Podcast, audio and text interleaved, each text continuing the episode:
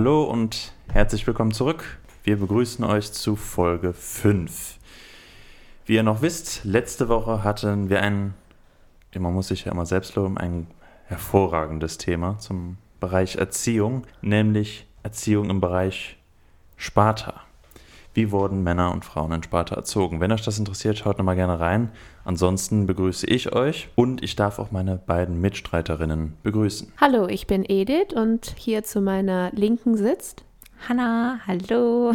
Schön, dass ihr wieder dabei seid. Dann wollte ich euch noch mal ganz kurz erklären, was wir hier überhaupt machen bei Triologie. Und zwar, wir ziehen jedes Mal ein Los. Das hat dann ein bestimmtes Thema. Das wurde mal so von uns vorgeschlagen, einfach mal rein in einen Pott geworfen. Und die Person, die das Los zieht mit dem Wort, die stellt dann dazu ein beliebiges Thema der Wahl vor. Und ja, das Spannende ist halt, dass wir die anderen beiden einfach nicht wissen, worum es gehen wird und sind heute natürlich sehr gespannt, weil Hanna ist dran und sie hat dann in ihrer vorigen Folge das Wort Zwang gezogen. Genau, ich habe das Wort Zwang gezogen und ich würde dann auch direkt starten.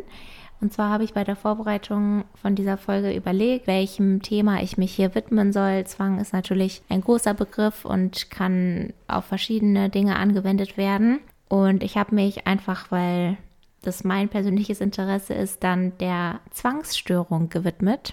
Und ihr habt mit Sicherheit schon mal von Zwangsstörungen gehört. Gehe ich zumindest davon aus, oder? Wie sieht es aus? Ja, also schon. Mhm. Okay. Oft ist auch den meisten Menschen der Begriff Obsessive Compulsive Disorder, also OCD.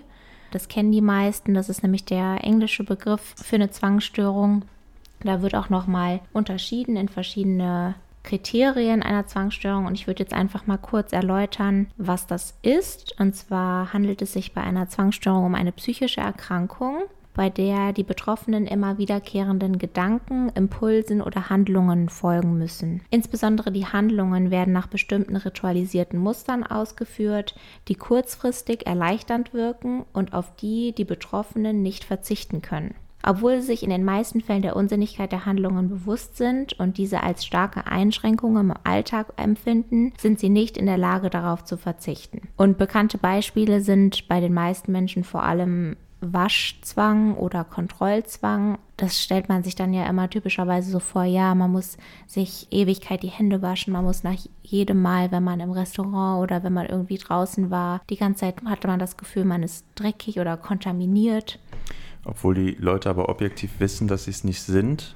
Genau, mhm. also darauf komme ich gleich noch zu sprechen, wie sich das dann äußert. Genau, also es ist ganz wichtig, dass man hier differenziert. Ich hatte das ja gerade schon bei der Erläuterung aufgezählt. Es gibt Zwangsgedanken, Zwangshandlungen und Zwangsimpulse. Und ich möchte jetzt vor allem auf die Zwangsgedanken und auf die Zwangshandlungen eingehen, weil das sind, sage ich mal, so die Hauptkriterien beziehungsweise das, was einem am geläufigsten ist. Und bei Zwangsgedanken sind Zwänge, Zwangsvorstellungen, also auch der englische Begriff Obsession würde auch auf Zwangsgedanken dann übersetzt werden sozusagen. Und das ist wirklich ein intrusives mentales Erleben, wo unerwünschte Ängste, Unruhe und Distress auslösende Gedanken ausgelöst werden, gegen die man sich dann nicht wehren kann. Und Zwangshandlungen wiederum sind dann ritualisierte Handlungen, Compulsions, die dann quasi entweder eine, ich sag mal, Gegenbewegung zu den Zwangsgedanken darstellen sollen. Also man versucht dann, indem man zum Beispiel sich für 20 Sekunden in der und der Intensität die Hände wäscht, diesen Zwangsgedanken auszugleichen. Ja, mhm. also man versucht dann, okay, ich mache jetzt das und das, damit ich diesen Zwangsgedanken gerecht werde und ich mich sozusagen selber dadurch erlösen kann oder befreien kann von diesem Zwangsgedanken. Genau, das ist die eine Variante oder eben, dass daraus zwanghaft an Anwendungen rigide Regeln resultieren, also wie ich das gerade auch schon gesagt habe. Das ist eigentlich auch noch ganz interessant. Also Zwangshandlungen können entweder wirklich physisch sein, wie bei dem Händewaschen beispielsweise, oder aber mental, dass man zum Beispiel immer bis nur zu einer gewissen Zahl zählt im Kopf und quasi auf der mentalen Ebene die Handlungen durchführt, ja, oder sagt, okay, ich muss jetzt noch fünfmal da und darüber nachdenken und das quasi im Kopf abgehen. Das wäre dann die mentale Variante von einer Zwangshandlung. Und ich fand das ganz interessant, weil ich finde, das ist zumindest mein Empfinden. Also ihr könnt auch gerne beschreiben, wie es euch ergeht, aber ich habe nicht das Gefühl, dass das in der Gesellschaft ein relevantes Thema ist. Also ich habe nicht das Gefühl, dass das oft thematisiert wird. Wobei, also die Berechnungen stimmen nicht ganz überein, aber man kann schon sagen, so ein bis zwei, manchmal sogar in manchen Einschätzungen drei Prozent der Bevölkerung leiden zumindest einmal in ihrem Leben an einer Zwangsstörung. Und das finde ich jetzt nicht gerade wenig.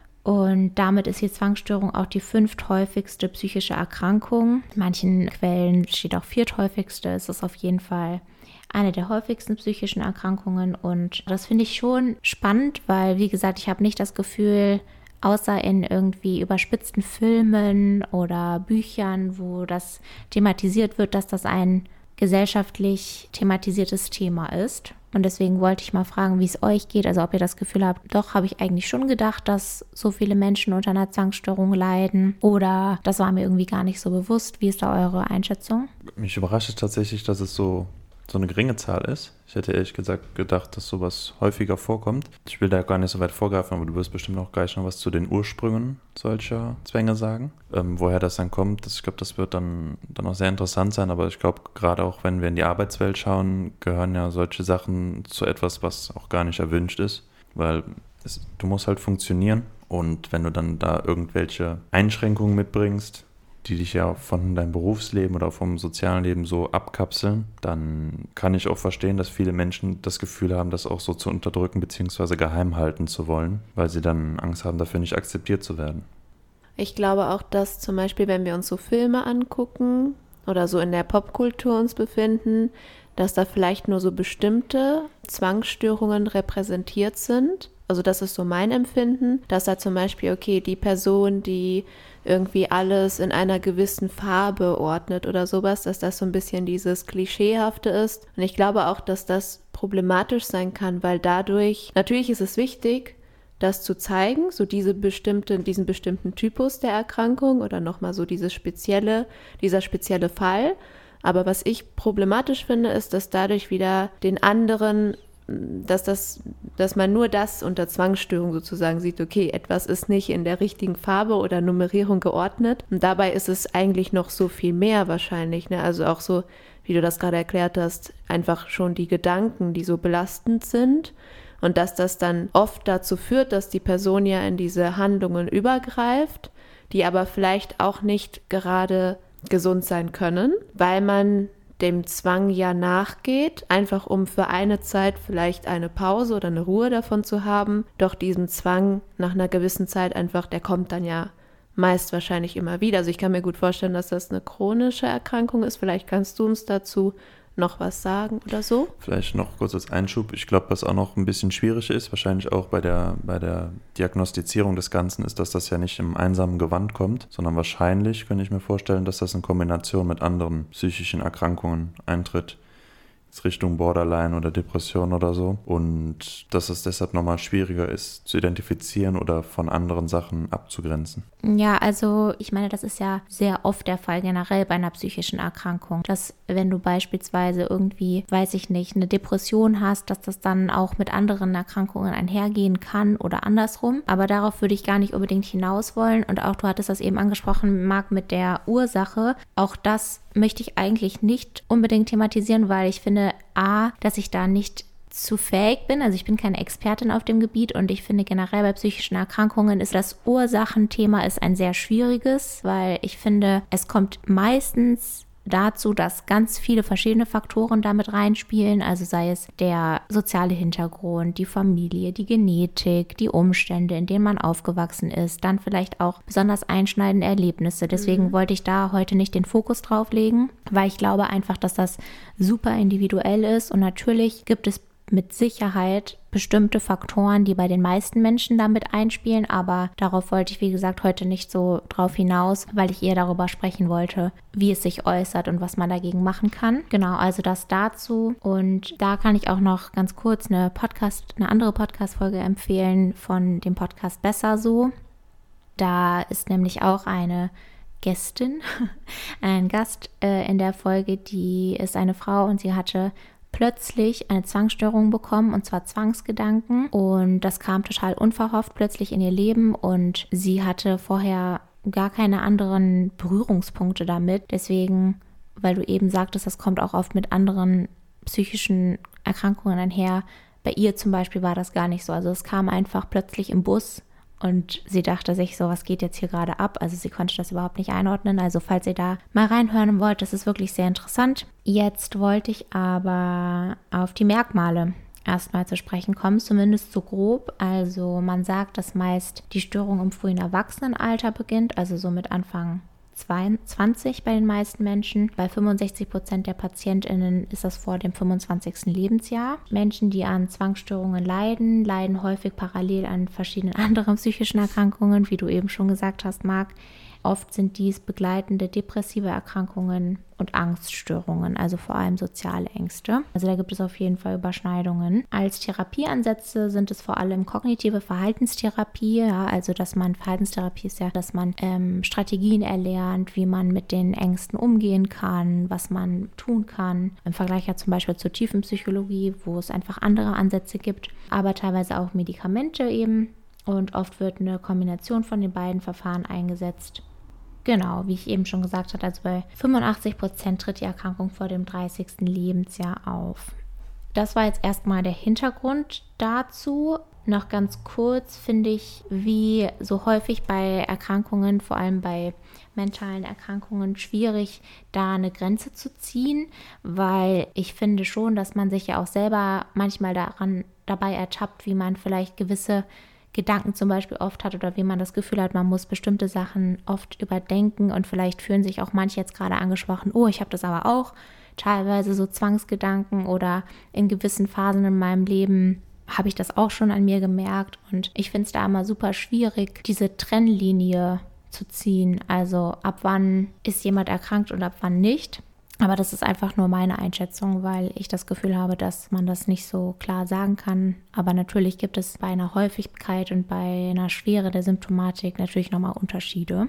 Und jetzt wollte ich auf eine Studie zu sprechen kommen, die ich ganz interessant fand. Und zwar geht es hier um eine Studie, die wurde im März 2020 erhoben ich glaube, wir wissen ja, was im März 2020 angefangen hat. Und ich will auch eigentlich gar nicht groß über die Pandemie an sich sprechen. Wir haben da alle nicht so große Lust vor, drauf. Genau. Aber die Studie fand ich interessant, denn da wurde quasi die Annahme untersucht. Also Experten, Expertinnen hatten die Hypothese, dass die Corona-bedingten Hygienemaßnahmen, Abstandsregelungen, Hygienemaßnahmen Auswirkungen auf Menschen mit OCD, vor allem auf Menschen mit Waschzwang haben. Das war die Annahme und da gab es aber natürlich bis dato keine Studien zu, insbesondere natürlich auf die Corona-Pandemie, weil die ja ganz frisch war. Und um diese Hypothese zu untersuchen, wurden in der Studie, die wurde übrigens in Deutschland durchgeführt, das war eine Online-Umfrage, da wurden 394 Teilnehmende, die alle unter einer Zwangsstörung leiden, eben zu befragt. Und die wurden rekrutiert, indem unter anderem zum Beispiel die Deutsche Gesellschaft Zwangserkrankungen e.V. geholfen hat. Aber es gibt auch bestehende Datenbanken, wo das hinterlegt ist. Und auch teilweise psychiatrische Institutionen haben auch dabei geholfen, die Menschen zu rekrutieren, weil man natürlich auch sicherstellen wollte, dass quasi der Datensatz stimmt und dass das nicht Menschen sind, die beispielsweise nicht daran erkrankt sind. Und ja, am Ende waren es noch 394 Teilnehmende und das Ziel der Studie war eben der Einfluss von der Covid-19-Pandemie auf Personen mit OCD zu untersuchen vor allem bei Personen mit Waschzwang. Und es wurde untersucht, inwiefern sich die Symptomstärke verändert hat, was die Gründe für die Veränderung bei den Personen sind, also was sie angeben, was sie glauben, was die Gründe sind und dysfunktionale und funktionale Glaubenssätze, die die Personen während der Pandemie hatten. Bei der Umfrage im März 2020, da wurden unter anderem demografische Informationen erhoben, ne, also Alter, Geschlecht etc. und vorherrschende OCD-Symptome, die die Personen zu dem Zeitpunkt hatten. Dann wurden die Gründe für die Veränderung der Symptomstärke abgefragt. Da war, konnte man einmal angeben verringerte Mobilität, dann Verfügbarkeit von Hygieneprodukten, ökonomische Faktoren, mangelnde Verfügbarkeit von Ärztinnen bzw. Therapeutinnen und zwischenmenschliche Konflikte. Und da konnte man, das hatten wir auch, Marc, äh, in Methoden schon, in der Statistikvorlesung in Methoden, du dann wahrscheinlich auch, Edith, die Likert-Skala. Also es ist eine Skala mit fünf Einheiten sozusagen, wo man von stark zutreffend bis kaum zutreffend oder gar nicht zutreffend eben angeben kann, was, äh, wie man das persönlich einschätzt. Und diese Skala wurde da verwendet. Da hatten die Teilnehmenden dann eben die Möglichkeit, diese Fragen zu beantworten. Und die Ergebnisse sind wie folgt ausgefallen. Und zwar war es so, dass 72 Prozent von den Teilnehmenden bestätigt haben, dass sie eine Verstärkung ihrer Symptome erleben. Und das Wachstum war vor allem signifikant stärker bei, ich nenne sie mal WaschzwänglerInnen in Anführungszeichen, als bei den Nicht-WaschzwänglerInnen. Und die Verschlechterung der Symptome wurde vor allem bei den WaschzänglerInnen auf die verringerte Mobilität und auf zwischenmenschliche Konflikte zurückgeführt, wohingegen Nicht-WaschzänglerInnen vor allem ökonomische Faktoren aufgezählt haben als Gründe. Also den Unterschied fand ich interessant. Die Mehrheit der Teilnehmenden, es hat sich negativ auf sie ausgewirkt und die negativen Effekte, die waren eben vor allem bei den WaschzänglerInnen deutlicher zu sehen als bei den Nicht-WaschzänglerInnen. Was aber erstmal natürlich auch die Hypothese war, dass man an, davon ausgegangen ist, okay, wenn jemand an einem Waschzwang leidet und dann kommt eine Pandemie, wo es dann nochmal verstärkte Corona-Hygienemaßnahmen gibt, dass das dann auch der Fall ist und so hat sich das dann auch herausgestellt.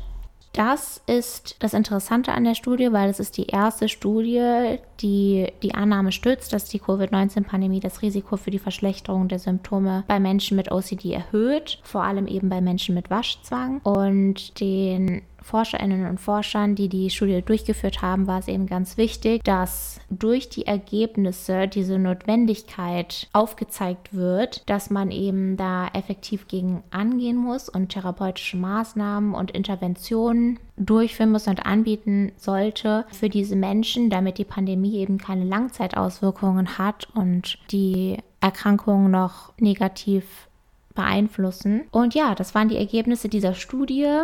Ich fand die Studie sehr interessant, auch wenn ich leider jetzt an dem Corona-Thema nicht vorbeigekommen bin, sondern es thematisiert habe. Aber ich fand es dennoch spannend, dass man daran auch sieht, dass Menschen in verschiedenen Weisen von der Corona-Pandemie eben betroffen waren und insbesondere natürlich Menschen, die vorher schon an einer Zwangsstörung gelitten haben. Und deswegen jetzt meine Frage an euch oder meine Fragen an euch natürlich, wie ihr das seht, wie ihr das einschätzt, ob ihr Menschen kennt, die auch an einer Zwangsstörung leiden oder gelitten haben und was ihr glaubt, das ist eigentlich der wichtigste Punkt, wie man damit umgehen sollte, vielleicht nicht präventiv, aber therapeutisch irgendwie für diese Menschen da zu sein, was als Hilfestellung wichtig ist. Und da würde mich eure Meinung interessieren. Ja, vielen Dank für die ganzen Erläuterungen. Ich fand das super interessant, auch dass wir jetzt über diese Studie so viele Infos von dir bekommen haben, weil einfach diese Korrelation schon sehr wichtig ist. Und ich glaube auch, dass die Pandemie auf, auf viele Personen, besonders nochmal auf die, die schon extra davor betroffen waren, leider natürlich negative Auswirkungen hatte und noch hat. Und ich finde es sehr traurig, weil ich glaube, ich komme da schnell in die Metaebene und kann dann auch schon so direkt sagen, dass wir leider in Deutschland halt schon große Probleme einfach nur darin haben, überhaupt schon an Therapieplätze zu kommen, zu gelangen, wenn man eine normale Krankenkasse und keine private oder sowas hat. Und ich glaube, dass, also das ist etwas, was mich schon einfach so direkt oder wahrscheinlich auch viele, die betroffen sind, irritiert und stört. Und das ist nochmal so nervend auftreibend, weil es geht ja darum, den Menschen eine Möglichkeit, eine Anlaufstelle anzubieten. Es gibt wahrscheinlich auch Hilfe, Telefonhotlines hoffentlich, die sich vielleicht auch nochmal speziell diesem Thema widmen. Vielleicht gibt es sowas, das wäre natürlich super, wenn das wirklich mehr an die Öffentlichkeit gelangt, weil ich glaube auch ganz am Anfang, als du mit deiner Folge angefangen hast, hast du uns auch darauf hingewiesen, dass bestimmte Themen, vor allem psychische Erkrankungen und wahrscheinlich auch vor allem so Zwangsstörungen, nicht unbedingt im Auge der Öffentlichkeit stehen. Und ich glaube, das ist schon mal ein Problem, weil man muss sich bewusst sein, was man hat.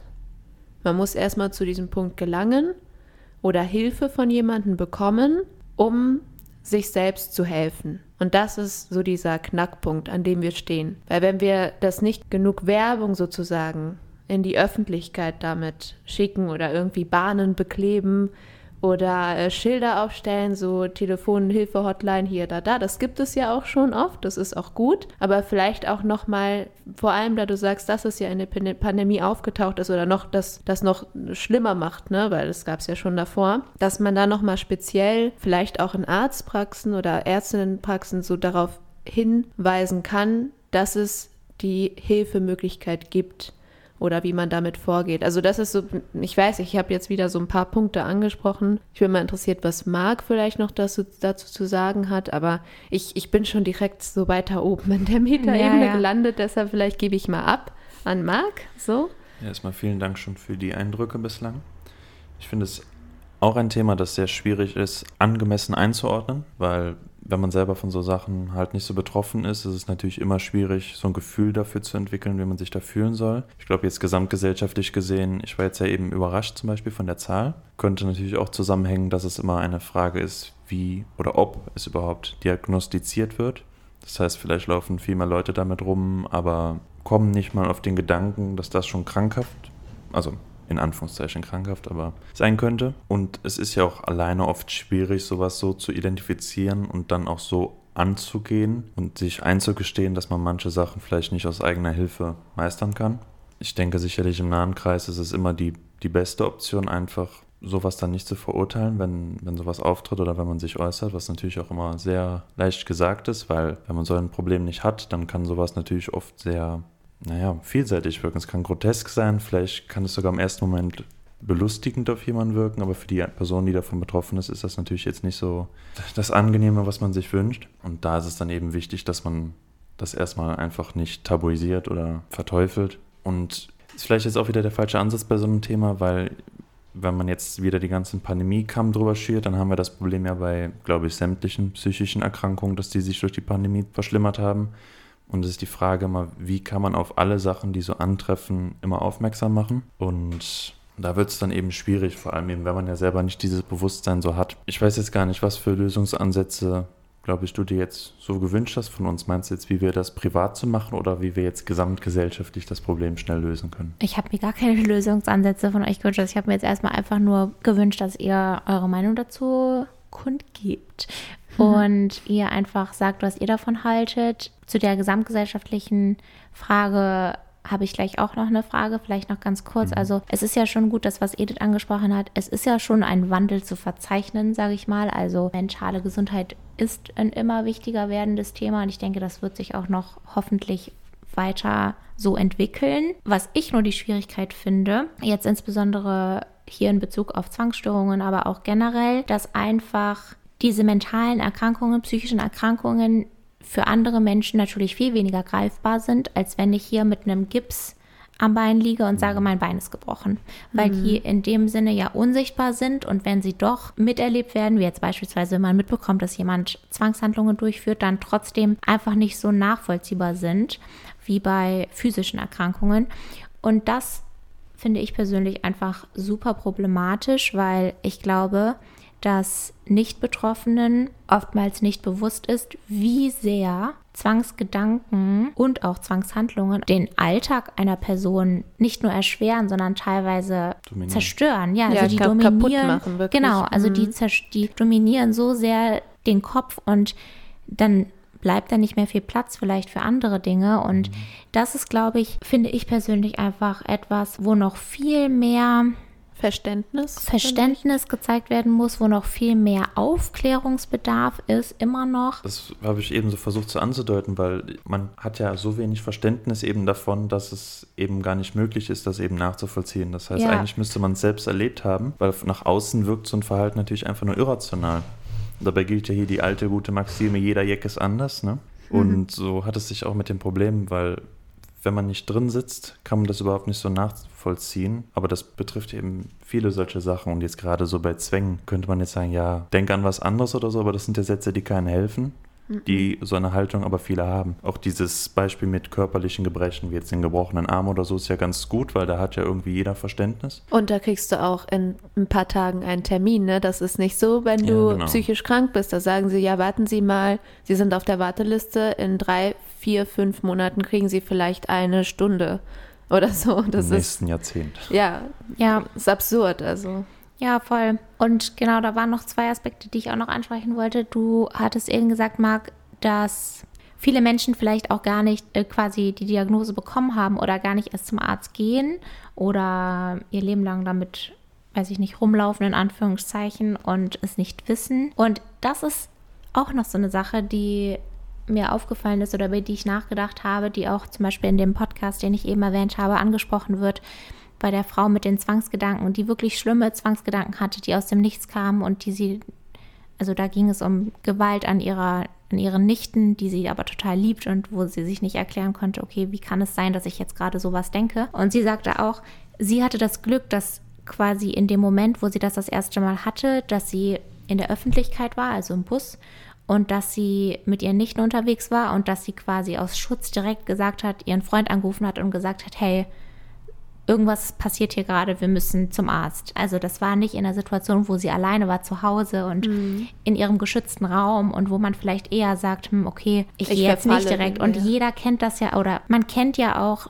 das ist wieder das, was ich eben gesagt habe mit dieser Trennung jeder kennt ja auch, dass man manchmal sich so denkt, oh Gott, was würde jetzt passieren, wenn ich das und das mache? Also, dass man einfach absurde Gedanken hat. Aber ich glaube einfach, dass jetzt in Bezug auf Zwangsgedanken und Zwangsstörungen, dass da einfach super viel Scham auch mit reinspielt und dass eben weil, das ist ja wechselseitig bedingt, ne, eben weil es auch nicht so ein enttabuisiertes Thema ist, sich die, in, in der Gesellschaft die Leute auch nicht so trauen, direkt zu ihren Freunden oder zu ihrer Familie oder zu einem Arzt oder einer Ärztin zu sagen, hey, ich glaube, ich habe ein Problem oder hey, mich beschäftigt etwas, irgendwas läuft da falsch.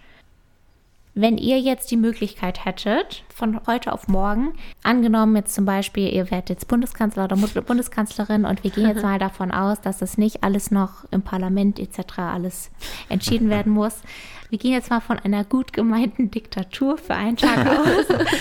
Was würdet ihr in Bezug auf das Thema, ich sag mal Oberbegriff psychische Gesundheit, Erkrankungen, was würdet ihr ändern und sagen, so Leute, das und das passiert jetzt? Was wären so Maßnahmen, weil wir ja eben auch von der Metaebene gesprochen haben? Was würdet ihr euch wünschen, dass man das machen kann? Und das kann jetzt erstmal, das muss jetzt nicht irgendwie noch wirtschaftlich Sinn haben oder also ne, wir müssen jetzt nicht alle Faktoren durchdenken, sondern einfach nur vom Gefühl heraus, was glaubt ihr wäre wichtig, was gäbe, was bräuchte es, um diese Situation zu verbessern? Welche Maßnahmen wären gut, um diesem Thema einerseits mehr Aufmerksamkeit zu schenken, aber auch einen besseren, subjektiv natürlich gesehen, Umgang, ähm, Umgang damit zu finden, Umgang, ne? öffentlichen Umgang für die Person. Was würdet ihr ändern? Ja, das erste wäre sicherlich mehr Personal. Also wenn ich jetzt zum Beispiel an meine Schulzeit zurückdenke, dann hatten wir für über 1000 Schüler eine Sozialarbeiterin, wenn überhaupt, ne? Wenn überhaupt. Dann müsste es eigentlich für jeden Schüler, Schülerin in diesem Zeitraum möglich sein oder vielleicht sogar verpflichtend sein. In einer gewissen Regelmäßigkeit ist es die Frage bei so vielen Schülern und je nachdem, wie viel Personal das ist, wie das möglich ist. Aber dann irgendwie einen verpflichtenden Termin abzuhalten, wo man das mal so ein bisschen auf Herz und Nieren checkt. Aber jetzt ist die Frage, okay, wie sehr öffnet sich jemand gegenüber einer fremden Person jetzt innerhalb von 20 bis 30 Minuten? Wäre also nur eine unterstützende Maßnahme.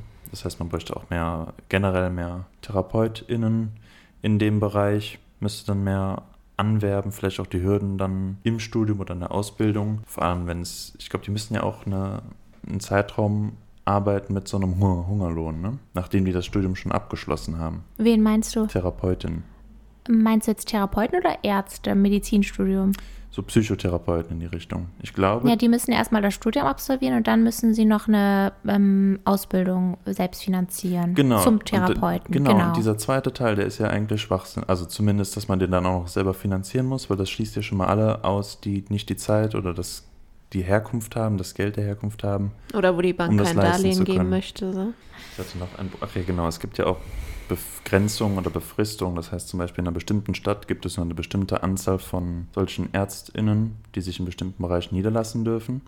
Und gerade aber in, in Städten, in solchen Ballungszentren leben ja vor allem viele junge Leute, die dann eben besonders ja stark davon betroffen sind, wie du eben geschildert hast.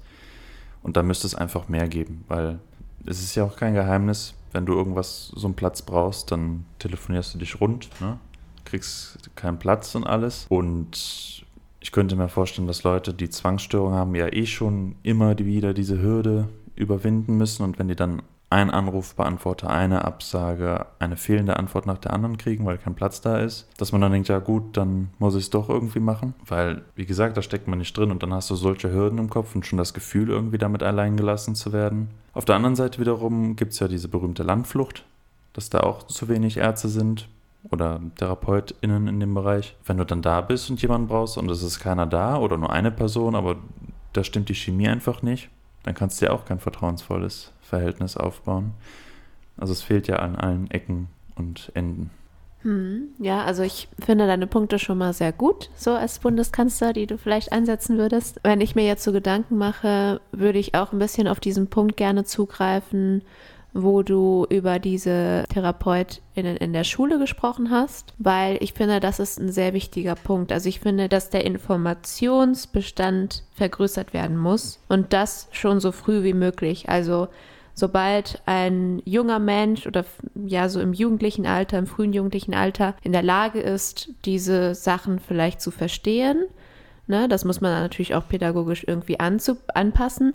Aber ich würde vielleicht im schulischen Bereich auf jeden Fall mehr Einsätze machen im Sinne von irgendwelchen besonderen Vorträgen vielleicht, die aber auch interessant gemacht werden, damit einfach viel mehr Empathie, glaube ich, auch da ist an den Schulen, weil ich kann mir gut vorstellen, was auch sehr traurig ist, also wir kennen das ja auch irgendwie von unserer Schulzeit, dass manchmal gibt es da auch richtig blöde Leute, manchmal ist man selber blöd zu irgendjemandem gewesen und einfach so in diesem Jugendalter ist man meist auch sehr gemein zueinander. Und ich glaube, dass das ein sehr wichtiger Punkt ist, dass man dort einmal anschlägt und guckt, wie man junge Menschen darauf aufmerksam machen kann, Empathie mehr mit anderen zu spüren. Weil ich glaube, sehr oft, wenn da jemand zum Beispiel so einen Waschzwang entwickelt in der Schule, stellt euch das vor, diese Person geht dann irgendwie bitte zu jede Stunde, dass sie mal vielleicht irgendwie so ins Bad kann, weil man sich irgendwie so und so fühlt oder man hat irgendwie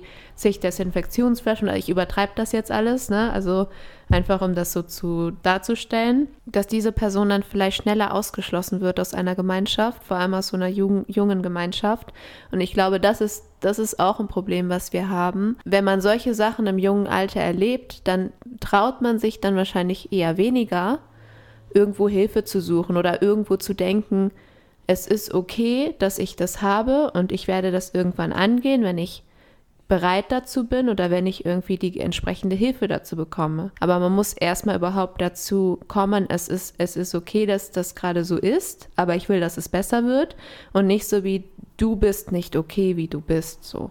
Dieses Gefühl vermittelt zu bekommen. Das wäre so etwas, was ich wenn ich Bundeskanzlerin wäre, gerne angreifen würde. Also wirklich so von früh heran gucken, wie die Gemeinschaft mit einer solchen Person umgeht und wie diese Person sich aufgegriffen fühlt. Und das ist, glaube ich, etwas, was wo mir persönlich viel dran liegt. Einfach damit man nicht das Gefühl hat, ich darf darüber nicht reden. Oder ich bin Alien oder so. Genau, ich bin der Junge oder das Mädchen, was komisch ist oder so und niemand möchte mit mir befreundet sein.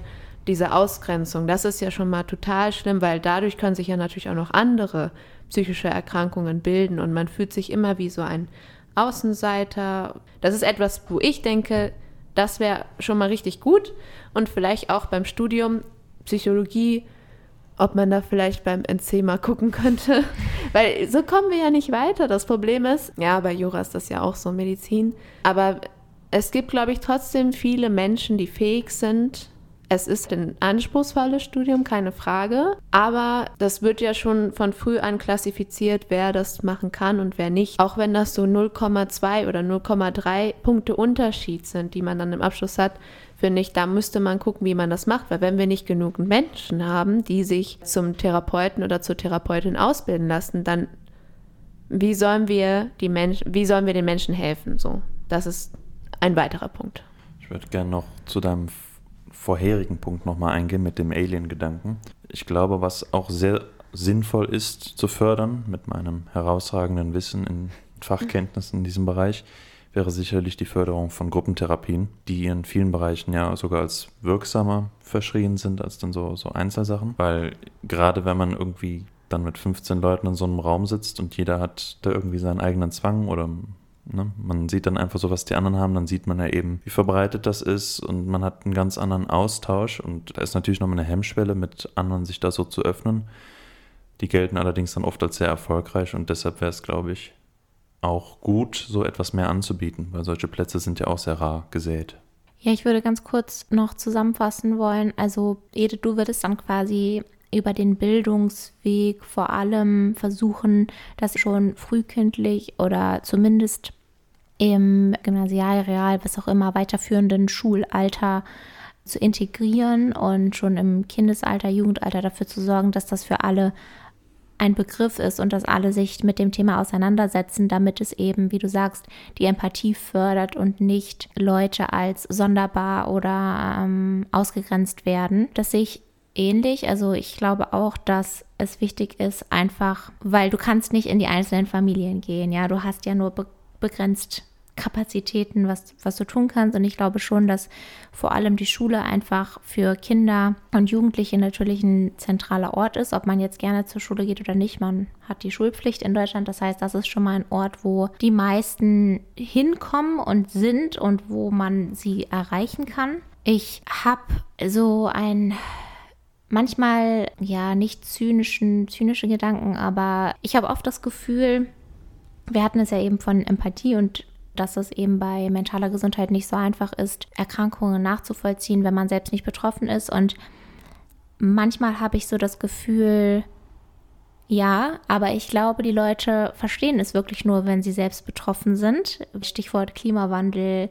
Ich habe immer das Gefühl, es muss vor der eigenen Tür irgendwas passieren, mhm. bis die Leute wirklich handeln, weil eben alles andere von einem weggeschoben werden kann, weil es zu abstrakt ist, weil man nicht betroffen ist, weil man selber nicht leidet. Das heißt, der Leidensdruck ist einfach nicht groß genug, wenn ich weiß, ach ja, in Kalifornien sind immer wieder mal ähm, Waldbrände. genau, oder in Australien, aber ja, hier geht es mir ja gut. Und ich habe manchmal das Gefühl, das ist wirklich so ein Schlüssel, der irgendwie, ja, das ist das falsche Bild, aber das ist so die Krux. Also das muss irgendwie überwunden werden, weil sowohl bei politischen Themen, ja, gesellschaftspolitischen Themen, auch bei Black Lives Matter, ja, wenn man selber nicht betroffen ist, denkt man vielleicht erstmal, ja, was ist doch nicht so schlimm, was reden die denn?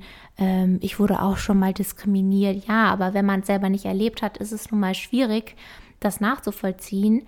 Aber es ist ja trotzdem notwendig. Mhm. Also das ist das, mhm. worauf ich hinaus will. Man kann sich nicht darauf ausruhen, ja, du musst es erlebt haben. Natürlich kann man es dann mit Sicherheit besser nachvollziehen und in Gänze nachvollziehen, aber man muss ja trotzdem, um überhaupt politisch etwas zu verändern und handlungsfähig zu sein und um Wandel hervorzubringen, das klingt jetzt sehr pathetisch, aber dann muss man ja trotzdem, auch wenn man es nicht in Gänze nachvollziehen kann, diese Empathie aufbringen ja. und bereit sein, etwas zu verändern. Und das, wenn ich mal einen schlechten Tag habe oder wenn ich mir wenn ich eher ein bisschen ähm, pessimistisch äh, drauf bin, dann denke ich manchmal, ja, wie, wie soll das gehen? Also wie schafft mhm. man es, dass das wirklich allen Menschen näher gebracht wird und dass wirklich erkannt wird, dass man Empathie zeigen muss und dass diese Empathie notwendig ist, damit sich etwas verändert. Ja, das, also ich finde das einen super wichtigen Punkt, den du angesprochen hast, weil wir können uns nicht anmaßen, uns in eine andere Person die eine ganz anderes Leben hat oder vielleicht können wir auch, sagen wir, wir sind beide Studentinnen und bababa und ähnliche Hintergründe, aber trotzdem, so wie diese Erkrankung macht ja schon einen ganz anderen krassen Unterschied in dem Leben einer Person. Deshalb können wir uns eigentlich nie anmaßen, wenn wir selber nicht da durchgegangen sind, ja, zu sagen, ich verstehe dich komplett und ich kann alles nachvollziehen, bababa, das ist eigentlich auch sehr unrealistisch und so ein bisschen, ne? Aber der Punkt ist, der Person den Halt zu geben, sagen sowas wie, okay, ich bin da und ich kann dir zuhören und erzähl, möchtest du darüber reden? Möchtest du gerade nicht reden? Sollen wir was anderes machen? Ich glaube, der Punkt ist, die Person nicht genau auszugrenzen und wirklich diese Empathie zu fördern und nicht, ja, es gibt nämlich auch Menschen, die dann irgendwie so, also genauso wie Black Lives Matter, wo du meintest, ja, ich wurde auch diskriminiert oder so und die im gar keinen Kontext im Körper dieser Person stecken und das wirklich mal wirklich richtige Diskriminierung, Rassismus. genau Rassismus miterleben, haben und vielleicht auch nicht niemals werden können. Ja, weil du vielleicht westlich geprägt bist und weiß bist und so und privilegiert bist. Das geht halt da nicht. Aber das heißt nicht, dass wir uns dem Thema entfernen müssen, genau, so wie du meinst, und so zu tun, das ist am anderen Ende der Welt, das geht uns gar nichts an, sondern wir müssen uns schon damit beschäftigen, weil ja sehr oft solche Probleme von den westlichen Gesellschaften, also jetzt sind wir wieder woanders, ausgehen. Aber das ist, worauf ich hinaus möchte, wir können, wenn wir das selber nicht erlebt haben, nie 100 Prozent nachvollziehen, weil das so abstrakt ist und so anders ist und der Leidensdruck, wie du schon meintest, nicht da ist und so weiter. Aber was wir tun können, ist zuhören versuchen zu verstehen, versuchen uns zu informieren darüber, einfach um besser miteinander umzugehen. Das ist so, was ich denke. Ja, ich verstehe voll, was du meinst und ich stimme dir da auch zu, aber dann denke ich mir immer wieder, wie ich mich dabei ertappe, dass man einfach so sehr in seiner eigenen Bubble drin ist, mhm. weil wenn ich jetzt in die Lebensrealität, wir nehmen jetzt einfach Deutschland, von deutschen Kindern und Jugendlichen schaue, ja, wo immer noch die meisten auf dem Land leben. Ich meine das auch gar nicht abfällig, sondern es ist einfach statistisch so. Ne? Also die ja. wenigsten Leute leben in der Großstadt. Und wenn ich mir dann überlege, okay, wir wollen irgendwie diese Themen näher bringen und irgendwie, okay, die Schule wäre ein Faktor und man dann aber sieht, dass ja auch keine Ahnung, zum Beispiel verhaltensauffällige Kinder ja auch nicht unbedingt in eine, in Anführungszeichen, normale Schule immer kommen. Also Stichwort Inklusion. Und einfach aufgrund von sozialen Gegebenheiten und dem sozialen Umfeld viele Leute gar nicht so trainiert werden, in Anführungszeichen zuzuhören, Empathie zu zeigen oder das einfach gar nicht in der Lebensrealität ein Thema ist, dann denke ich mir mal, okay, sind diese Ansätze so gut gemeint und auch irgendwie richtig, aber auf der anderen Seite denke ich dann auch, boah, das ist irgendwie auch nicht realitätsnah. Mhm. Und das finde ich schwierig, da alle zu erreichen, ja. wenn man sieht, und gerade auch im Teenageralter, man ist einfach in der Pubertät auch mit anderen Sachen beschäftigt. Ja, und wie du eben schon sagtest, man ist einfach gemein und man ist oft intolerant und da geht es ganz viel um Gruppenidentitäten und um wir und ihr und, ne, und dazugehören zu wollen. Genau, so. Eigengruppe, Fremdgruppe und so weiter. Und ich glaube, man kann was verändern, indem man versucht, das über diesen Weg nahezubringen, über die Schule. Aber ich glaube trotzdem, dass du in diesem Alter immer Schwierigkeiten haben wirst, Mobbing und Ausgrenzung komplett zu verhindern. Also das mhm. ist vielleicht auch zu pessimistisch gedacht, ich weiß es nicht. Aber auch wenn ich jetzt zurückdenke an die Schulzeit, was teilweise Leute gesagt haben oder wie Leute gemobbt wurden, wenn ich mich jetzt in diese Leute reinversetze, ist es so schrecklich. Und ich meine, man war ja selber auch auch wenn man vielleicht nicht immer aktiv beteiligt war, aber auch wenn man nichts getan hat oder wenn man zu wenig getan hat. Also das sind so Dinge, wo man, wenn man erwachsen ist, darauf zurückblickt und sich so denkt, was, was ging eigentlich da in den Köpfen von uns allen ab? Also mhm. was ist man in der Schulzeit für teilweise für ein Mensch? Ich will das jetzt gar nicht so schwarz-weiß und verteufeln, aber lange Rede, kurzer Sinn. Ich frage mich einfach, wie realistisch das ist, dass man darüber was verändert und inwiefern die Leute da erreicht werden. Aber ich meine, ich mein, der Vorteil an der Jugend ist, du schaffst es immerhin ganz kollektiv, alle Leute über ein Unterrichtsfach oder ein Thema damit zu verdonnern, ob sie es wollen oder nicht. Und das Problem hast du aber später bei den Leuten, die älter sind, dann ja schon, dass du niemanden mehr verpflichten kannst, sich damit zu beschäftigen. Weil der, den einen wird es nicht interessieren, der andere denkt, okay, ich musste jetzt, habe mich jetzt schon mit dem Holocaust, mit dem Frauenbild, mit Flüchtlingen, mit dem Klimakrise befasst, was muss ich noch alles mehr angucken, obwohl mhm. ich nicht betroffen bin, in Anführungszeichen jetzt alles gesetzt. Ja, dieses Klischee der verrückten Anstalt. Also so, es gibt Klaps ja mehr. Klapsmühle. Klapsmühle, genau. Ja, ja. Das ist. Ja, und ich glaube, das ist nämlich schon das Problem, wenn man von Sachen selber nicht betroffen bist, musst du den Leuten ja irgendwie einen Anreiz schaffen, der über die Empathie hinausgeht, sich sowas in Anführungszeichen zuzumuten. Weil du, natürlich kannst du Dokumentationen schalten, du kannst Flugblätter verteilen, du kannst über, über Radio oder in den Nachrichten darüber berichten. Aber selbst dann ist ja niemand verpflichtet zuzuhören und selbst wenn jemand zuhört, niemand ist verpflichtet, das anzunehmen. Und das sind natürlich in diesem Bereich so Hürden, die man dann auch erstmal überwinden muss. Ja, total. Auf jeden Fall. Und ich finde sowieso, vielleicht noch als abschließenden Gedanken oder Problematik, ich finde es super schwierig, zwischen den beiden Konzepten einerseits leben und leben lassen, jeden so akzeptieren, wie er ist und sich nicht anzumaßen, über die Lebensrealität des anderen Bescheid zu wissen und auf der anderen Seite aber auch eine Gemeinschaft zu bilden und zu wissen, hey, wir hängen nun mal alle miteinander zusammen und wir können nicht einfach tolerieren, dass jeder sein eigenes Ding macht. Hm. Wisst ihr, worauf ich hinaus will? Also ich finde es also manchmal... du meinst, es gibt manchmal so, so Grenzen, die sollte man... Also ich, wie? genau, ich finde es mhm. schwierig, wenn man bei allen Themen sagt, also wenn du bei allen Themen sagen würdest, ja leben und leben lassen, jeder macht sein Ding, dann würden wir als Gesellschaft Nein. ja nicht funktionieren. das geht nicht. Vor allem, es gibt ja auch wirklich so psychische Erkrankungen, die zu solchen extremen Taten führen, wie keine Ahnung, es wird jemand getötet, ne? Ja, ja. Weil jemand eine psychische Erkrankung hatte, wo das nicht halt so einfach, ja okay, ne, sondern da kommen dann schon härtere Maßnahmen ja, dazu, ne? Genau. Und weil wir es jetzt auch eben hatten von, also was Marc sagte mit, also man braucht irgendwie einen Anreiz, in Anführungszeichen, sich mit dem Thema auseinanderzusetzen, wenn man selber einfach sich nicht dafür interessiert oder wenn es einen nicht berührt. Und ja, ich finde es jetzt so generell gesehen einfach schwierig zu definieren, ab wann muss man was sagen und ab wann ist man vielleicht auch gesellschaftlich in Anführungszeichen dazu verpflichtet, sich einzusetzen und aktiv zu werden. Jetzt gar nicht mal nur auf Zwangsstörungen oder mentale Gesundheit bezogen, ich meine so generell. Und wann sagt man, jeder kann sein Ding machen und wir sind alle individuell und solange ich dich nicht, das ist nämlich dieses Ding von Freiheit, individuelle Freiheit, ne? Solange ich dich nicht mit meiner Freiheit eingrenze, kann ich machen, was ich will. Und ich finde es manchmal super schwierig festzusetzen, ab wann das eine beginnt und das andere aufhört.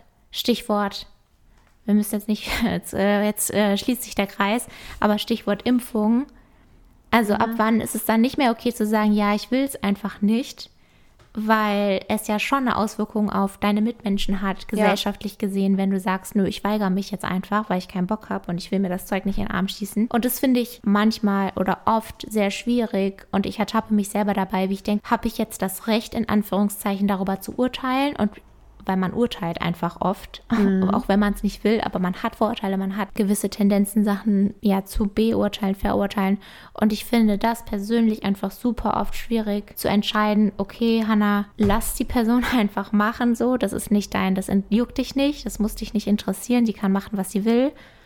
Oder dieses, nee, jetzt sage ich aber was, weil das ist nicht in Ordnung oder das ist gefährlich oder das ist anzumaßen oder wie auch mhm. immer. Also das merke ich einfach oft. Bin ich jetzt intolerant? Also frage ich mich, bin ich jetzt intolerant? Müsste ich jetzt einfach lockerer sein? Oder ist das etwas, wo ich eben schon etwas sagen muss? Also ja, ich finde das einfach manchmal super schwierig, da einzuschätzen, wie gehandelt werden sollte. Ja, einfach ist es nicht. Also das auf jeden Fall. ähm, Aber wisst ihr, was ich meine? Ja, ja. Okay, weil ich tendiere immer dazu, lange zu reden und gar nicht den Punkt. Punkt Aber wahrscheinlich ist ja dann auch beides richtig.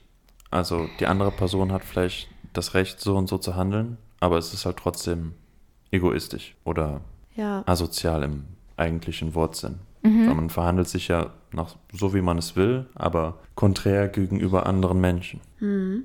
Ja.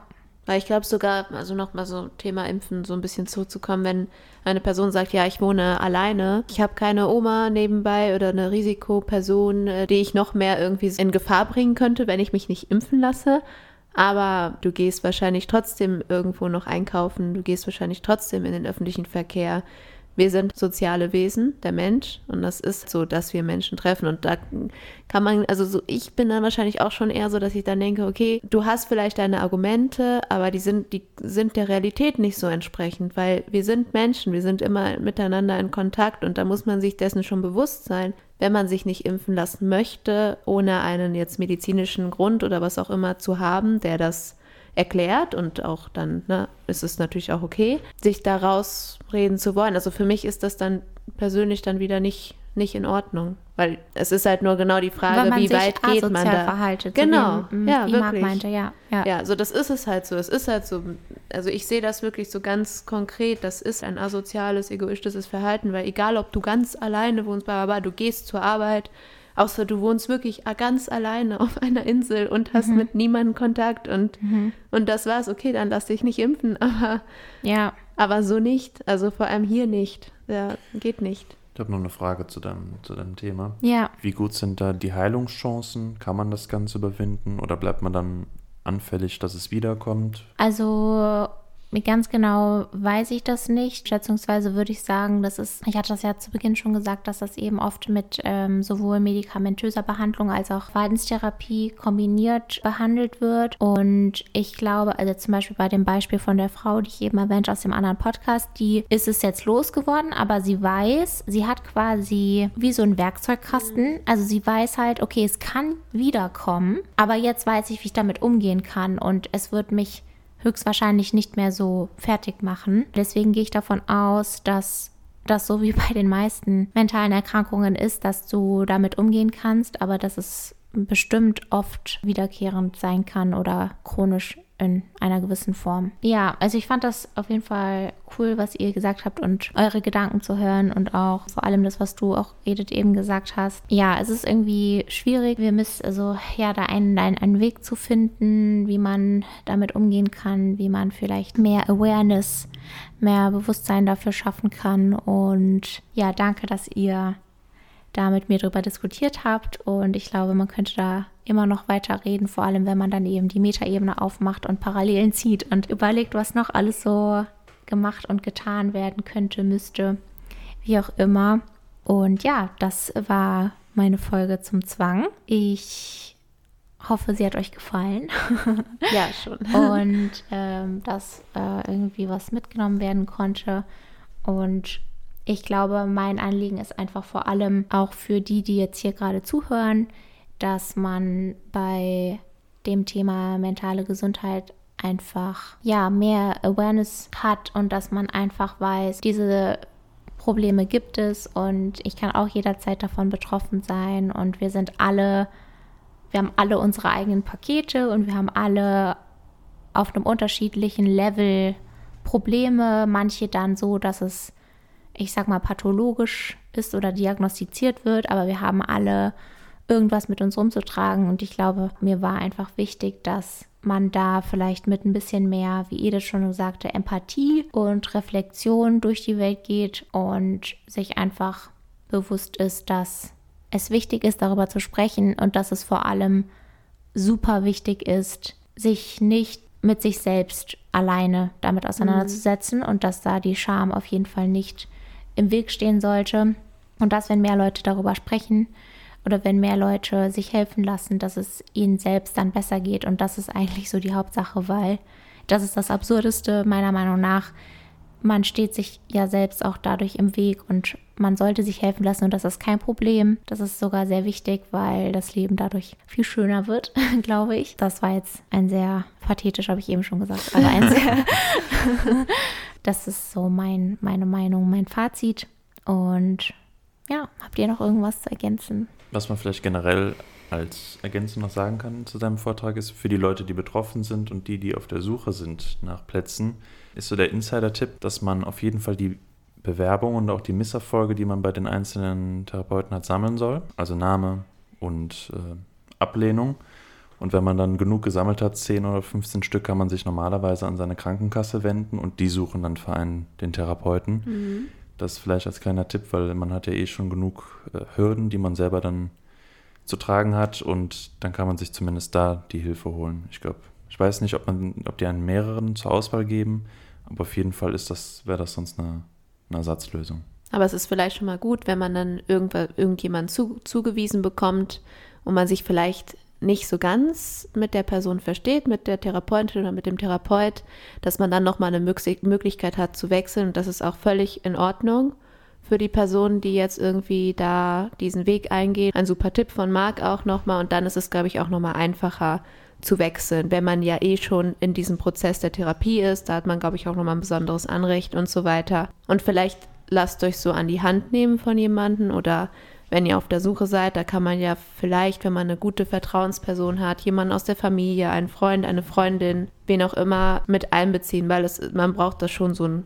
großes, wie heißt das, Frust. Frustrationstoleranz? Genau, Frustrationstoleranz und dadurch wird es vielleicht ein bisschen einfacher. Und ja, vielen, vielen Dank, Hanna, für deine ganz tolle Folge. Ich fand sie sehr schön, sehr interessant, vielfältig und ich glaube auch so, so ein Impuls vielleicht an unsere Hörer und Hörerinnen, dass es, dass es okay ist, wenn jemand betroffen ist und dass man sich Hilfe holen kann und dass wir leider noch in einem System leben, wo das noch nicht so super läuft, aber dass es Anlaufstellen gibt. Auf dem Weg der Besserung. Sei der Wandel, den du dir von der Welt wünschst. Vielen Dank, Hanna, auch von meiner Seite aus. Und dann würde ich sagen, kommen wir schon zum letzten Teil des Podcasts. Hm. Ziehen wir wup, wup.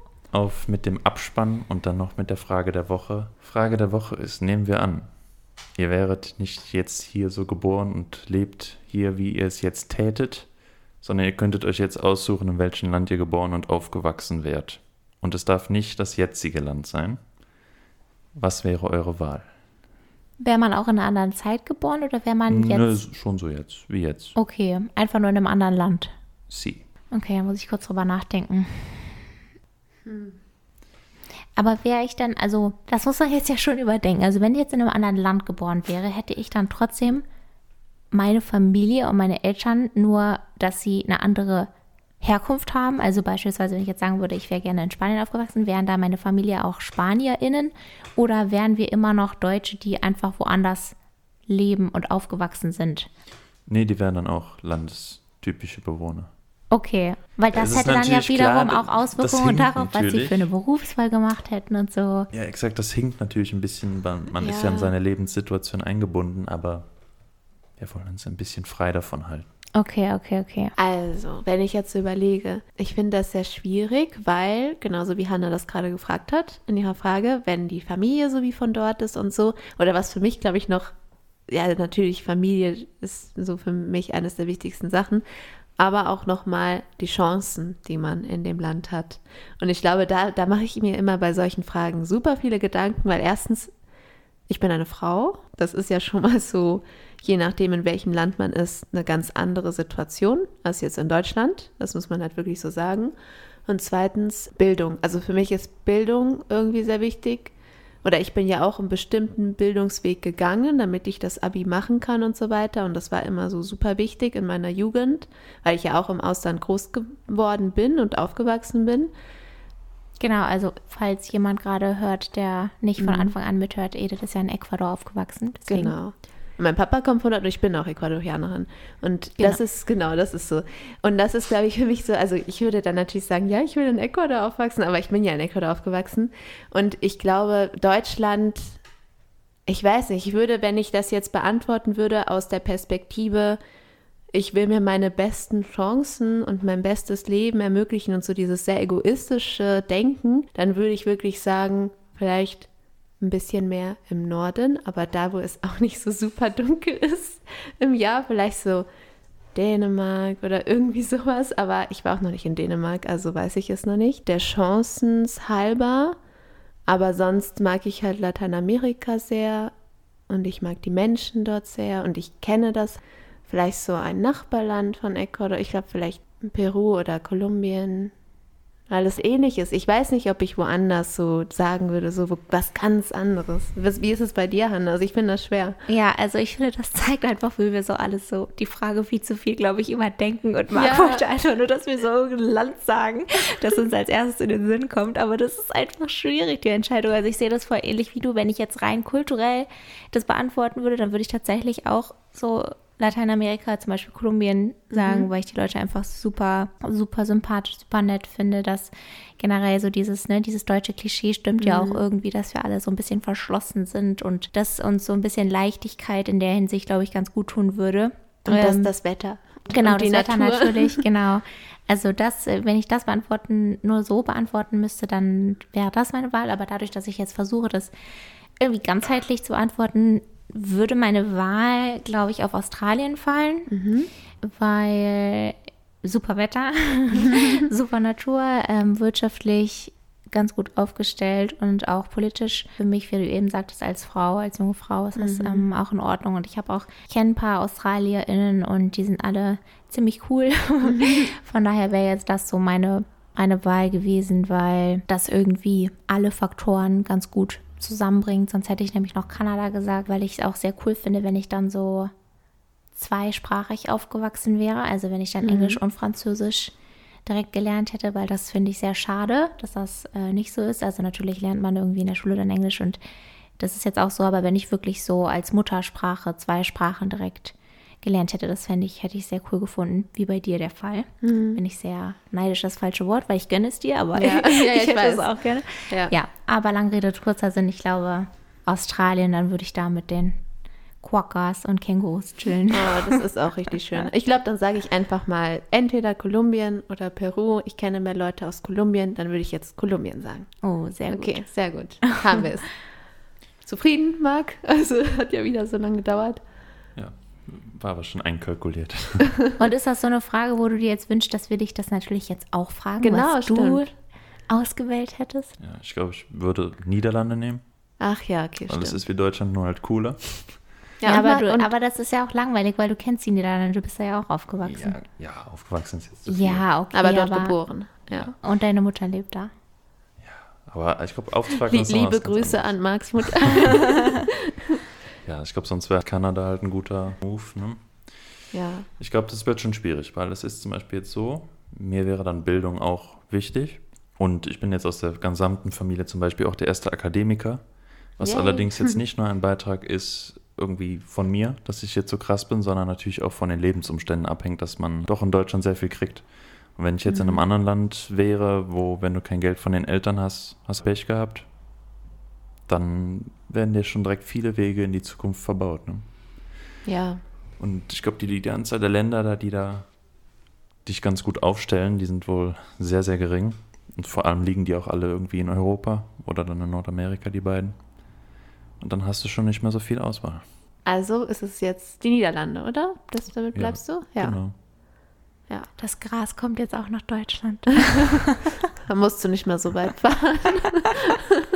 Das Schlimme ist, dass immer das, das ist das Argument, das immer kommt so.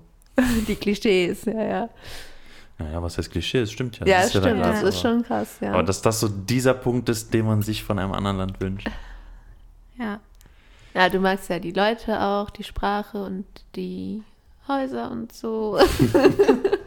Die Häuser, die also wenn ich mir das Stadtbild angucke, ist es immer ganz ansprechend. Nee, aber was ich wirklich krass finde, also ich kenne mich jetzt nicht super gut mit äh, den Niederlanden aus, außer äh, Amsterdam etc.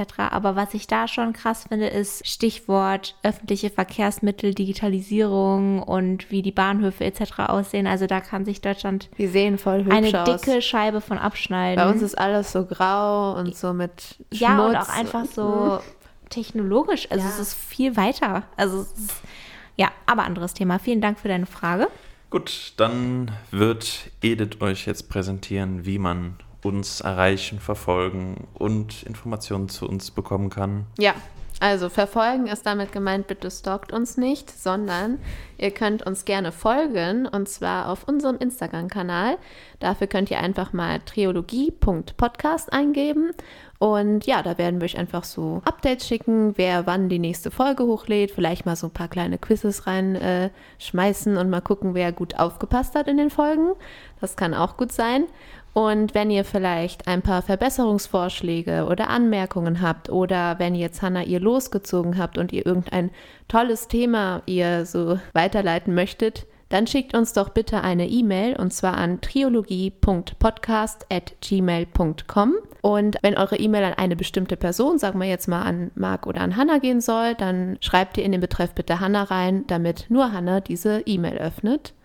Und ja, wir freuen uns auf eure Nachrichten. Wenn ihr eurer Oma oder so den Podcast zeigen wollt, dann hört uns doch bitte auf YouTube. Das ist, glaube ich, ein bisschen einfacher, als sich ein Spotify-Konto anlegen zu müssen. Und wir sind auch auf Apple Podcasts. Doch jetzt kommt es zu dem wichtigen Teil und zu dem sehr spannenden Teil am Ende unserer Folge. Und zwar, Hannah, zieh bitte aus dem Lostopf das nächste Los für deine nächste Folge. Yay, ich freue mich, das war das Highlight. Also vor mir liegt jetzt der Lostopf mit den bunten Losen. Ich sehe jetzt auch nicht, ich kram jetzt hier mal so ein bisschen drin rum, mache meine Augen zu, damit ich nicht gebiased bin. Okay, ich habe eins gefunden. Es ist grün. es ein grünes Los von Marc und es ist das Thema Erinnerung. Uh. Das Oh. finde ich sehr cool. Da freue ich mich schon drauf. Hier wird schon, es fallen mir jetzt schon Sachen ein. Äh, nee, da freue ich mich richtig drauf. Also mein nächstes Thema, Leute, schaltet ein, ist Erinnerung. Das wird spannend. Also sehr vielfältig auf jeden Fall. Genau, und Vorfreude ist ja bekanntlich die schönste Freude. Deshalb schaltet auch nächste Woche wieder ein, denn dann wird Edith uns etwas vortragen.